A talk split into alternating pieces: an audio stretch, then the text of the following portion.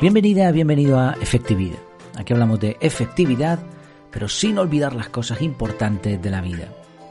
El episodio de hoy se titula... A ver que lo vea que oculté el título. ¿Por qué permitir una vía de escape y cuándo hacerlo? Tengo un amigo que, casualidades de la vida, es a su vez amigo de un tío mío. Mm, yo me trasladé de Madrid a Canarias, la mayor parte de mi familia está allí y este amigo que era de allí, casualmente amigo de mi tío, vino a vivir aquí. Así que al final, pues, pues hemos tenido como un pequeño reencuentro indirecto. Mi tío es una persona muy inteligente, pero poco he podido absorber de él porque la cantidad de tiempo que pasamos juntos ha sido más bien poca. Eh, este amigo mío que sí pasó tiempo con él me explicó una idea que me pareció brillante. La frase era algo así como que siempre hay que dejar una vía de escape a tu enemigo. Y el contexto de la frase era sobre las relaciones personales. Cuando vayas a llamar la atención a alguien o estés en una discusión que tienes totalmente ganada, no humilles a la otra persona dejándola sin salida. En vez de eso, déjale una escapatoria. Más aún, dale tú esa escapatoria. Por ejemplo, podrías decir algo así como, seguro que no te diste cuenta, igual no viste el mensaje, quizá puedes hacer esto o aquello. Es decir, enséñale la puerta por donde todavía puedes salir. Investigando un poco, porque quería hablar de este tema, encontré que la idea no era originalmente de mi tío. El libro El arte de la guerra de Sun Tzu aparece, en el libro aparece la siguiente frase. No entorpezcas la retirada de un enemigo que regresa a su tierra. Siempre deja libre una vía de escape. Aunque lo tenga rodeado, no presiones al enemigo desesperado. También otra frase del mismo libro que va en la misma línea.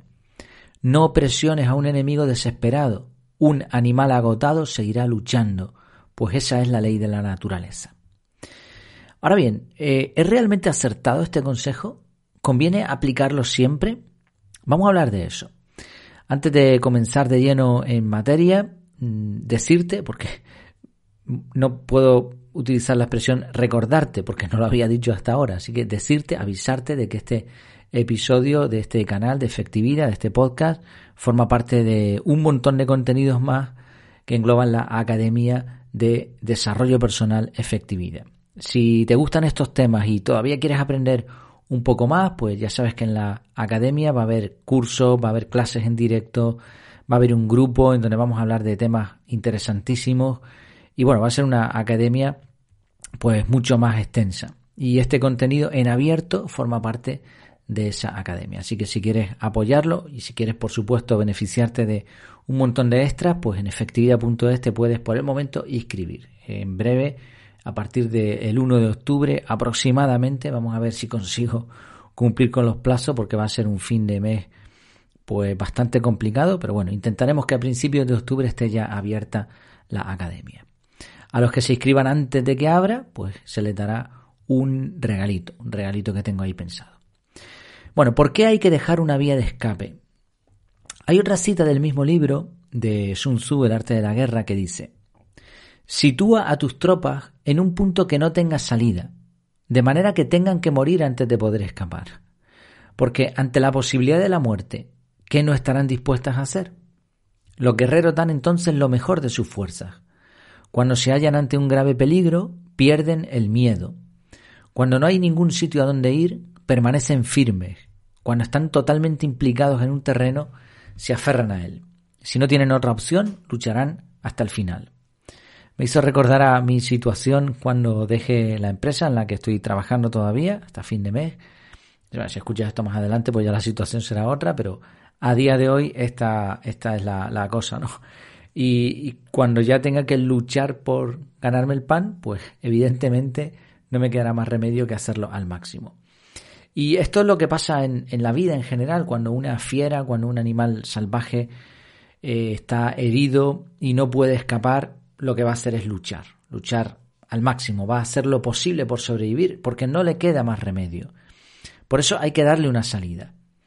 Y ahora, entre seguir luchando herida y huir, la fiera decidirá prácticamente en todos los casos huir, tendrá la opción clara. Esto me recordó a una especie de tiburón que habita en aguas canarias. En Canarias hay, hay tiburones como en todas las costas del mundo, lo que pasa que eso no se suele decir para no asustar a nadie y evidentemente en la mayor parte del mundo no hay ataques ni hay nada raro, ¿no? Pero bueno, aquí hay, hay una, una especie de tiburón que es parecido a la raya, eh, se llama el angelote y se le suele ver en fondos de arena, posado tranquilamente. Es raro que, que ataque, y por eso los submarinistas, pues, que pueden contemplarlo, lo disfrutan muchísimo. Ahora, hay una regla de oro. El grupo de submarinistas no puede nunca rodear al animal, en ningún caso. Porque los pocos ataques que se han registrado, que ha habido algunos muy poquitos, pero los que ha habido han sido por culpa de este error. El animal se ha visto rodeado su reacción, además incluso puedes buscarlo por YouTube, hay algún vídeo que se, ve, el ataque es súper rápido, sale a escape y en el camino pues muerde. Entonces eh, lo que hay que hacer es precisamente darle esa vía de escape, esa escapatoria y que no se sienta en ningún momento intimidado, porque claro, tú imagínate que eres tú el animal y ahora te aparecen ahí un montón de, de cuerpos soltando burbujas y tú no sabes lo que es eso y son más grandes que tú, porque el angelote es grande, pero bueno, no tanto como, como un ser humano, ¿no? Y con una botella y una cosa un montón de rara, y ahora te rodean por arriba, pues claro, tú te sientes atacado, ¿no? Por eso hay que dejar una escapatoria. No creo que haga falta explicar mucho este punto.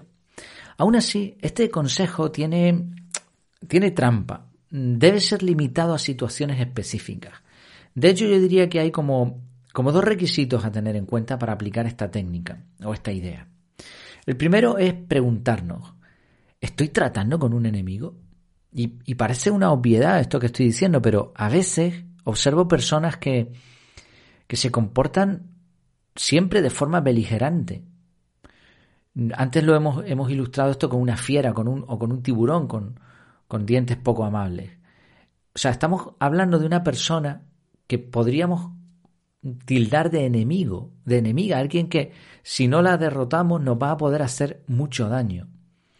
No me parece que este tipo de estrategias deban ser usadas con amigos, con compañeros o con la familia. Ya digo, a veces observo que hay personas que se comportan de forma muy agresiva para exigir sus derechos. Se calientan, por decirlo así, muy rápido y después tienen que pedir perdón.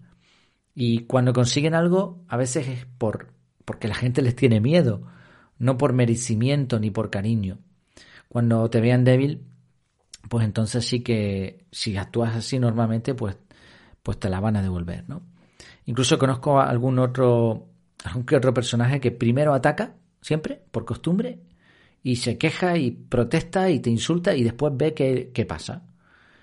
Mm, no, yo no podría vivir así, no creo que sea una forma adecuada de vivir. Cuando estemos relacionándonos con amigos o estemos tratando algo con personas que no, no son amigos, pero o la relación no, es muy fuerte, pero todavía no, no, hemos podido mm, captar la esencia ¿no? del trato, no podemos considerarlos enemigos. Entonces se trata simplemente de dialogar, no es una guerra ni nada parecido. Cada cual opina, expone, da sus argumentos y eh, lo mejor sería que ganásemos todos. Así, este es el primer requisito, la primera pregunta que hay que hacerse, que parece obvia, pero que no siempre lo es. ¿Es un enemigo? Si es un enemigo, entonces vale, entonces vamos a pensar cómo actuar. Y el segundo punto, el segundo requisito, podríamos decir, es que la fiera esté herida. Y este punto es muy importante. Quiere decir que ofrecemos una salida en el momento oportuno, no desde el principio. Primero hay una pelea y cuando tenemos superioridad, o al menos la otra parte lo cree así, entonces permitimos de forma consciente una vía de escape. La fiera que no está herida está peleando probablemente. Entonces, si tú eh, te empiezas a pelear y ahora ofreces una vía de salida, ¿por qué iba tu enemigo a aprovecharla si en vez de eso a lo mejor puedes derrotarte? Esto ocurre con algunas, o sea, bueno, eh, tengo que aclarar una cosa.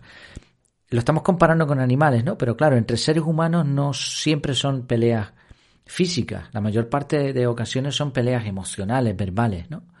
Entonces, si estamos en, en una dialéctica de este tipo, ¿por qué la otra persona iba a aprovechar una vía de escape cuando puede ganarnos? No tiene ningún sentido.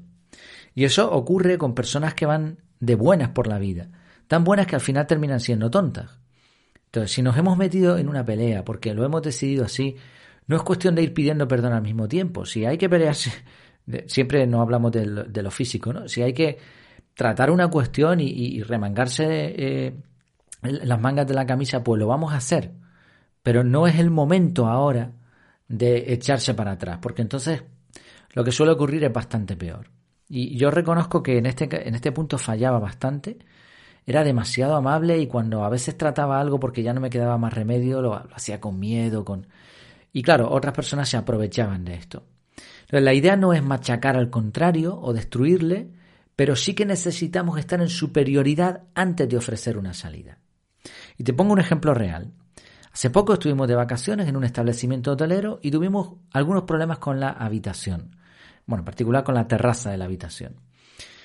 Eh, pedí un cambio de habitación porque ya habíamos tenido que, pedir que viniese la limpiadora. Bueno, el, caso es que se metían unos gatos en la, terraza y pues hacían sus necesidades allí mismo, ¿no?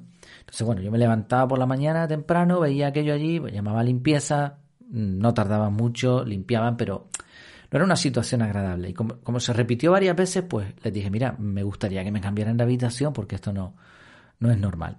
¿Vale? La persona que me atendió lo, lo entendió perfectamente, lo, lo gestionó y hasta ahí bien, perfecto, nos hacían el cambio de habitación al día siguiente. Pero el problema surgió al realizar el cambio.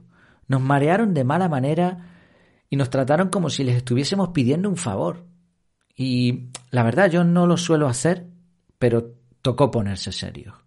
Entonces les expliqué que, dadas las circunstancias, primero, eran ellos los que tenían que haber ofrecido un cambio y además por las molestias alguna compensación. O sea, eso tenía que haber salido de ellos. Vale, yo lo pedí, pero encima me estaban dando un montón de problemas, importunándonos, robándonos tiempo y paz. Ahora uno va de vacaciones a descansar, no va a tener que lidiar con estas cosas. Eh, entonces no quería coger estrés, ni, ni mucho menos, ni enfadarme, ni nada. Así que simplemente les dije, mira, esta es la situación, así es como yo la veo, eh, me quedan varios días todavía de disfrutar de, la estancia. Entonces, a la salida voy a poner una reclamación a consumo, ¿no? lo que se suele decir pedir la hoja de reclamaciones. Voy a poner una denuncia a sanidad, porque esto no es normal, además era un problema generalizado, ¿no? Y voy a poner una queja al consorcio de turismo. Había mirado por internet unos minutos antes qué cosas se podían hacer y eso fue lo que les dije. Entonces, cuando me vaya, cuando me vaya, voy a hacer esto. Tienen unos días para pensar cómo nos van a compensar. Y no quiero que me estén llamando, ni quiero hablar con el director, ni quiero hablar con este, ni con el otro. No, no quiero hablar con nadie. Ustedes simplemente valoren la situación, piensen bien lo que están haciendo y, y decidan. Y si no hacen nada, pues ya saben, ya les estoy avisando con tiempo de a lo que se van a enfrentar. ¿Qué crees que pasó? Pues obviamente usaron la vía de escape. Vieron que eso era una pelea, no se habían dado cuenta, desgraciadamente, y, vieron que tenían que hacer algo. Esa era la vía de escape, compensarnos. La palabra compensar era la, clave ¿no? en esa conversación. Nos dieron un desayuno para cuatro personas, una botella de vino, una bandeja de frutas y nos extendieron la salida el último día. Suficiente. Ok, por las molestias.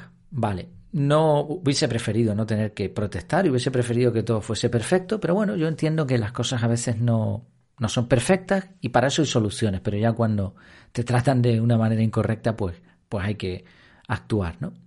Ahora, ¿qué hubiese pasado si al final de la estancia, o sea, yo no hubiese dicho nada, ni hubiese pedido cambio de habitación, nada, y ahora, antes de irme, le digo, eh, oye, quiero la hoja de reclamaciones. Claro, no les das opción. No hay una salida. No, no les permites que puedan arreglar el problema. Mientras que de la manera que, que te conté, yo les estaba diciendo ya lo que tenían que hacer prácticamente para arreglar el problema. Y así fue. Bueno, pues esto es lo que hablamos, ¿no? No hablamos de, de pelea física, sino de que cuando estemos en una situación así, demos una vía de escape. O sea, no es efectivo ni dejar pasar todo, todas las cosas, todas las injusticias, ni tampoco atacar sin piedad y, dejar, y sin dejar escapatoria. Porque esa situación eh, no es efectiva. Y no es efectiva porque quizá pueda ganar la batalla, eficacia, consigues el objetivo, pero seguramente te costará mucho, saldrás herido, gastarás muchas energías, por lo tanto no es eficiente y como no se dan las dos cosas, pues no hay efectividad. De todas las opciones, en cualquier batalla, dejar una vía de escape es siempre la más efectiva. Logras el objetivo y gastas pocos recursos. Esto se puede aplicar en una discusión, en una pelea, en una negociación hostil, eh, al reclamar algo y en un montón de situaciones más. Pero eh, antes de poder aplicar esta estrategia, que es sencilla de explicar, tenemos que pensar qué salida vamos a ofrecer. Y esto requiere tener la calma suficiente como para no perder el control, como para abstraerse del fragor de la batalla y usar la cabeza. Por eso es bueno de vez en cuando escuchar, ¿no? Como esa frase que me llamó la atención y que se me ha quedado y que, he utilizado en algunas ocasiones y en otras podía haberlo hecho mejor, ¿no? Entonces conoces la estrategia y eso te permite en un momento dado que tu cabeza haga un clic y digas, a ver, a ver, a ver, ¿qué es lo que está pasando aquí? Bueno, pues venga, voy a actuar de esta o de aquella manera.